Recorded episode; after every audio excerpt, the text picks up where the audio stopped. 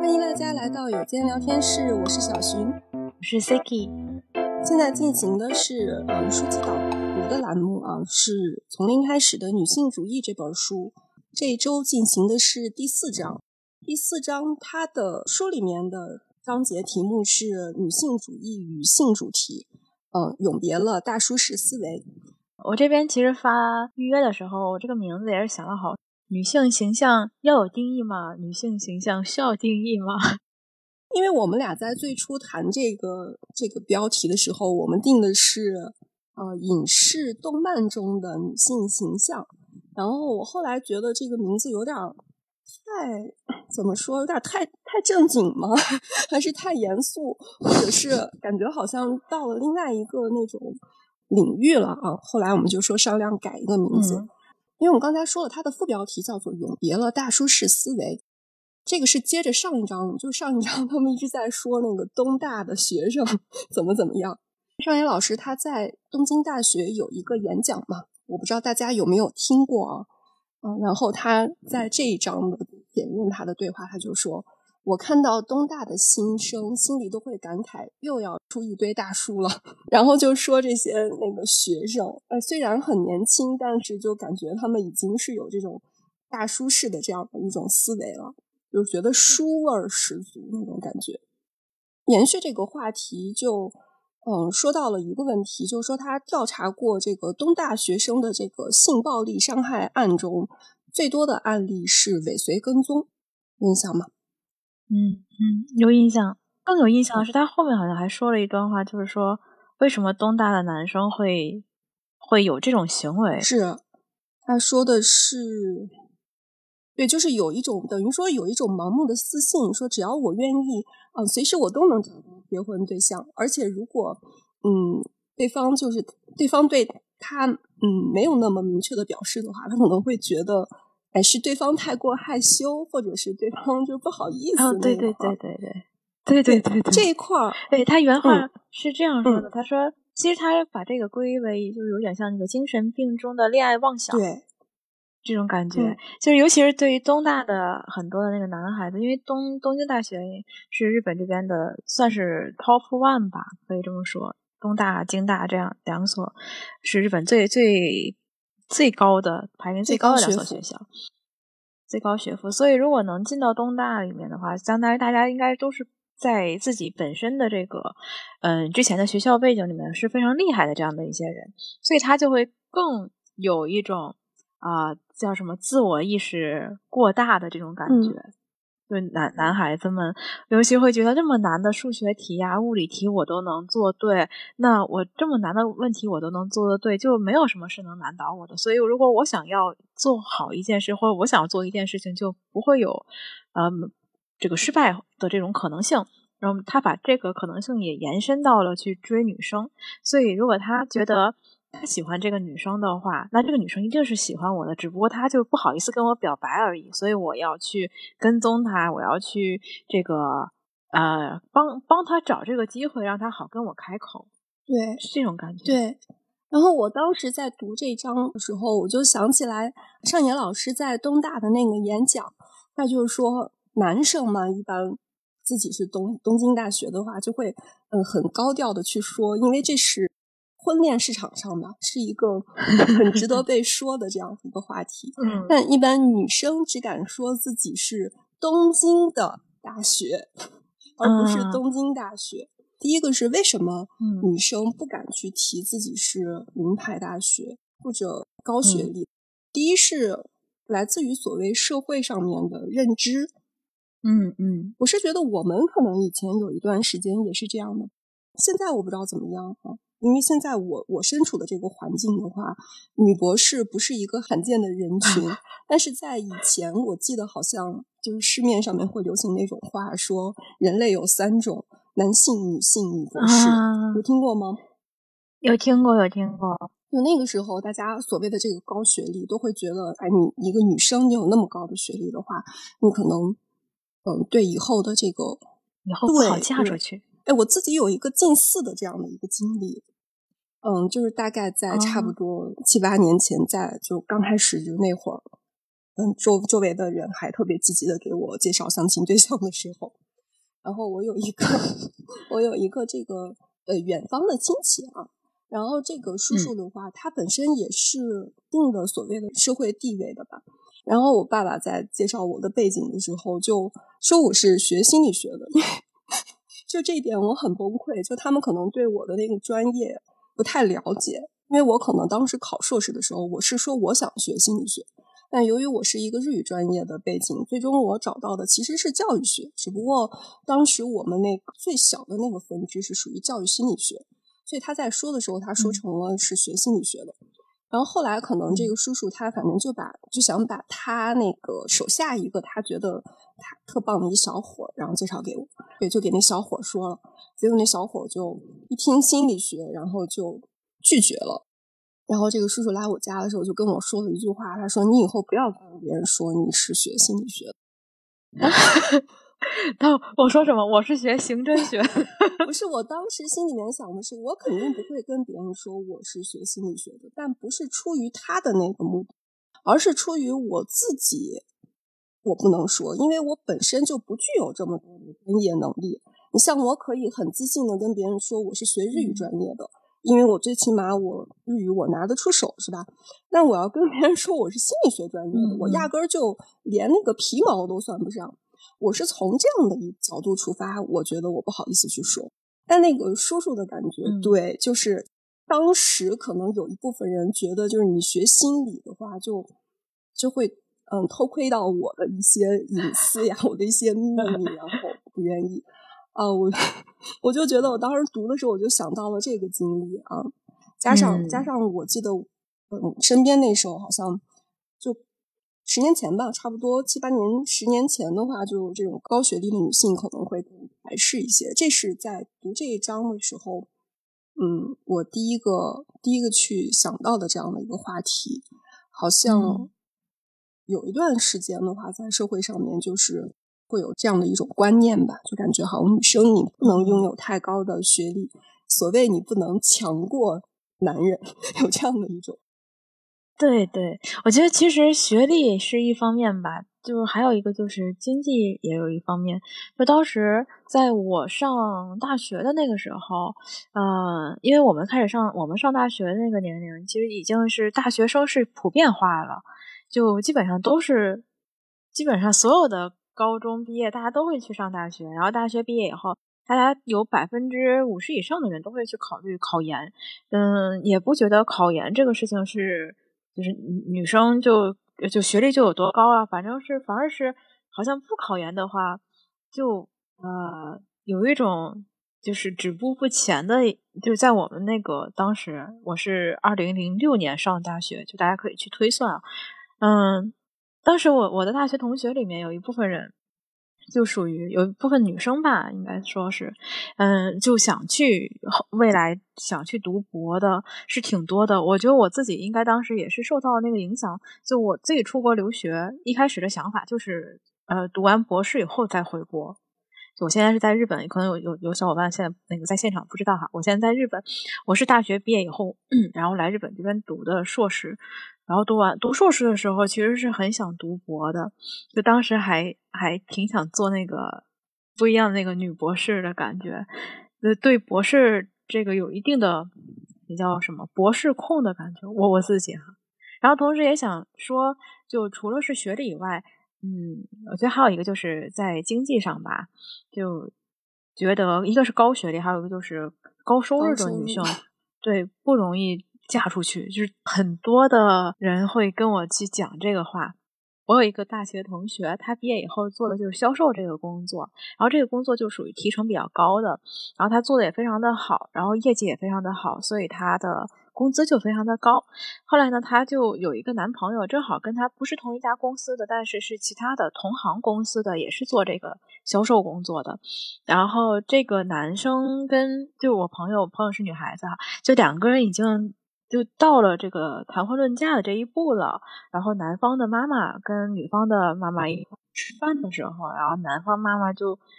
就非常正式的提出了这个意思，就是你们结婚以后，那个你有没有想过换工作？就直接问的我朋友啊，就你有没有想结婚以后换工作？然后就说为什么？就是说你看你一个女孩子，然后你做销售这个工作，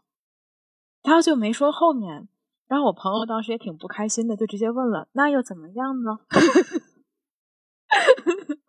然后他妈妈就说：“销售生活不够稳定，不如去做一个老师啊，做一个文员工作。然后呢，这样的话呢，比较稳定一些，也能多顾家一些。”就从这几句话里面，就能把男方妈妈的一个想法基本上就都表示出来。一个就是他觉得这个呃，结婚以后的女性还是应该顾家，所以你要有一份朝九晚五这样的一个工作，又不耽误你出去上班哈，然后你又能在家里面这个照顾老公啊，照顾孩子。同时呢，嗯，还说到就是他妈还说到一点，就是说那个，而且这个销售这个说出去形象也不好。嗯，说到说这么一个问题哈，然后我当时我那个女生就说了一句说，但我的工资比你儿子高啊。哎呀，我想给他鼓掌呀，我喜欢。真的就是，但是最后也没有成，就最后他们还是这这这能成才怪呢，没没没能成。我我刚才我刚才其实特别想插一句，就是那种婚恋市场上面，就是女性如果她一旦从事的是这种教师这种职业的话，她相对是比较所谓的吃香一点的，你明白吗？就是我记得在我前面的话，我这个职业是很吃香的，你懂吗？就是护士呢，护士呢，可能也算吧。但教师很多人是这样觉得的，就是他觉得你有假期，然后你可能又从事教育。这个是我特别想说的，这是大众对我们的一种误解，好吗？你看到的只是时间自由。我们说那个朝九晚五，你可以从早晨八点工作到可能，比如说下午五点六点，你后面回去，嗯，加班除外啊。加班的话，我们不在这儿说，你这个工作就结束了。可是教教师的话，他顶多就是，比如说我可能我十点钟起床，我有时候要忙到晚上十一点钟，也有很可能呀。就这些活儿，它是无形中的，所以我们只是时间上自由而已。就是各行各业都有自己的那样的一个压力，但是，嗯，像很多人他不明白嘛，他就觉得你这个暑假你就可以完全停下来，就可以去做家务呀，然后照顾好照顾好另一半。很多人他可能是有这样的一种想法。嗯，那你别说，确实会觉得，就是如果。嗯，你是老师的话，起码你有寒暑假，就是跟你孩子的放假时间也是重合的。那起码你能看，能看看一下孩子。我觉得孩子好可怜。我以前觉得，我就我以前理想中的状况，嗯，就假设我有一个孩子的话，那我的假期肯定比他长。你知道，小学的假期他肯定就是抵不过大学的假期嘛。我当时就在想，理想状况就是你大学老师，理想状况就是他放假期的时候，我一定想办法出去。我如果有经济实力的话，我就准备一个自己一个小，哪怕一个小房子也好，我想给他一定的这样的一个自由的空间，不然我觉得这个孩子好可怜啊。一年三百六十五天，他放假，他没放假呢，我已经在家里了。然后等他放假，他开学了，我还在家里，好惨啊！就可能想干点自己那种想干的事儿也干不了。我理想状况，这是题外话。好。就是接着刚才那个尾随的那个案子，就我还想到了一个事情啊，因为这个尾随，这个在日本，我是觉得他在那个案件当中是挺常见的，而且我身边的人就有碰到过的情况。前段时间就是有一个有一个综艺节目叫《守护解放西》，我不知道大家有没有看过，就是第三季里面它里面也有那样的一个案件，就是一个男的他就跟踪骚扰自己女同事，跟踪了一年。然后就是他这个是那个就是民民警解决解决案子的那样的一个综艺，就是有点纪实性了已经。然后他们就把那个实况给转播，哎，不能说转播出来，就是展现给大家吧。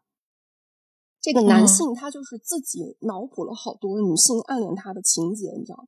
他们都在一起，先是那个女生就声声嘶力竭的在那说：“等一年了，你知不知道我拉黑了你多少电话号码？”我我又搬家，你为什么又追过来了？然后那个男生就说：“你就没有对我主动过吗？”然后就一副那种感觉，你自己心里面不去想一想吗？我为什么这么做？你自己心里面没有点数吧？然后他就开始说这些具体的例子，他就说：“你离职的时候为什么要从我身边走过去？嗯，你下班的时候，你和你前男友在那儿等我干什么？我给你发信息的时候，你就有更新；我不理你的时候，你就停更了。他这个说的好像是那种呃朋友圈的点赞或者视频一类的啊。然后这个女生就特别崩溃，然后她就说：“我从你身边走过去，是因为我要去捡一些东西啊。那我跟我前男友，我们是在等一群人一起下班，我没有在等你。我视频我点赞是我的自由啊，就特别无语的在说。然后那个男的就他又说了一句话，他说：“那个说话我感觉有点没有逻辑啊。”就后面是我自己总结出来的，我感觉他那个意思就是说，我们去那个公园嗯，我在那儿休息。嗯，你为什么要穿的那么暴露，在我后面，然后手舞足蹈的，然后感觉好像是引起我的注意？我就觉得这一定是在对我暗示些什么，我就误会了。啊，然后我就觉得听的那个警察叔叔就已经就已经满头黑线了，你知道吧？然后后来就教育他，他自己的这种所谓的幻想。我当时看这一段的时候，结合着刚才他说东大生人跟踪的行为，我就想到这个男生他提到的那个所谓的穿衣风格的问题，一些这种所谓的社会上的认知，就是你穿的稍微可能性感一些，就会更容易引起这个所谓的男性犯罪，或者有一些，我觉得是不是有一些作品其实也对它起到了这个推波助澜的作用？我们一会儿可以说。还有第二点，这一点我不知道有没有相关的社会学的专家对这块做过那个调查。就是跟踪的这种案件的话，就我们听到的感觉好像是这个受害者女性的势力要更多一些。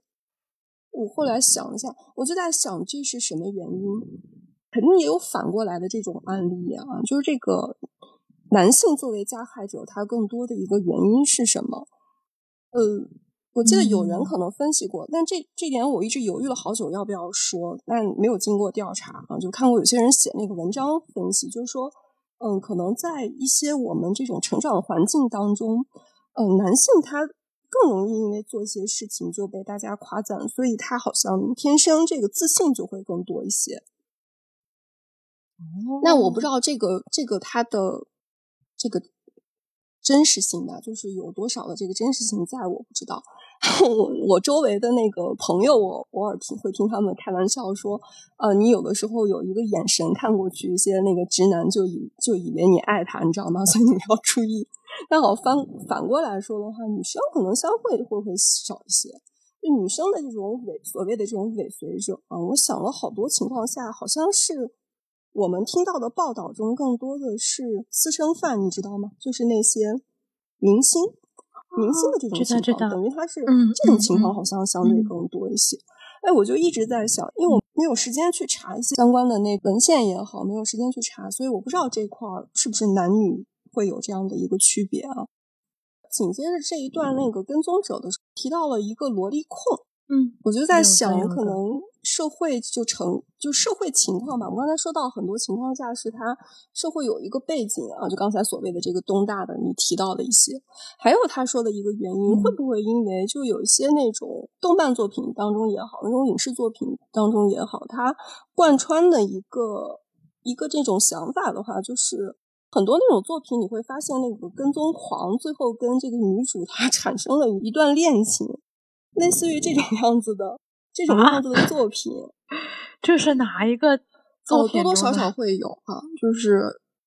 那种正经一点的作品，或者说它不正经一点的作品，好像多多少少都会有这样的一种情节。说日本其实你在日本啊，你想想看，最近这两年应该稍微好了一些。以前的话，应该在便利店就能看到那一类这个杂志，就是所谓的为男性所制作的那种杂志，对吧？这本书里面他也提到的啊，包括我刚才说到的那个萝莉控话，其实，嗯，如果我们从正常的角度，某种意义上面的话，它其实就是恋童嘛，对不对？就所谓那个动画当中的它的福利镜头，你懂吗？我以前不太注意这件事儿的，我直到你可能没这个意识，就所谓那种福利镜头，或者以前看的那个动漫当中，它可能也没有那么多。哎，我举一个例子啊，就是。我记得我上学那会儿就看那个《美少女战士》，女孩子们嘛，那看的都是都是觉得哇，那个叶里夫假面好帅啊，就觉得那种感觉。然后我记得我那会儿身边那些男生，他们冲回去都是看那个《美少女战士》变身的，你知道吗？他们就会讨论那种有什么可就会讨论，因为他那个变身的那个设计的那个环节当中的话，应该是近似有裸露的镜头的嘛，所以男男孩子们基本上都在讨论这一些，以及你想想看日本它那个 J.K. 的那个服装服装的一些文化，嗯，其实我觉得很多情况，哎，那你要这么说，那个猫眼三姐妹不是更符合吗？都有啊。都有啊，所以不是，所以它到后期，我们一会儿会讨论到的是那个动漫中的一个设定嘛，是这样的。对他前面前面就说到这块儿，我刚才可能说的有点杂乱啊，就因为我觉得这一章它确实好像有点难难去给它归总归总到一个点。你就说它社会上面可能有一些那种固有的刻板的对女性形象的一些认知，再加上。嗯，这种文这种作品当中的一个推波助澜啊，就引发了很多很多大家可以思考的地方嘛。哦，因为这个里面，那我我其实不知道你什么时候会说到那个动漫，所以我想先留一个扣在这边。从小看的这些作品里面，呃，包括小时候会看的动漫也好啊，或者是童话故事也好，它不断的在给我们渲染一种。就女生的话，就是每一个女生都有一个公主梦，都希望自己能成为一个公主的形象。每个公主呢，都应该有一个王子来保护她，就是或者是说有一个从什么骑着白马而而呃来娶她的这么一个王子。然后公主就应该是被保护起来的，以及你你的王子要疼她，就是是这样的一个观点在不断的输入给从小开始就输入给我们，所以。包括，比方说长大了以后，女生可能都会想要有一场婚礼，然后要穿白色的婚纱，新郎要像王子一样的去这个梦幻般的这种感觉。对呀，我我特别好，对，就是想等一会儿你要说的时候，你提醒我一下。好的，我们就这一系列的话，都一可一会儿可以在后面总结一句话，就是所谓消费主义的陷阱。消费主义为你这个设定了一场美梦。这里是由小寻和 Siki 为您带来的有间聊天室，下期节目更精彩，记得收听哦。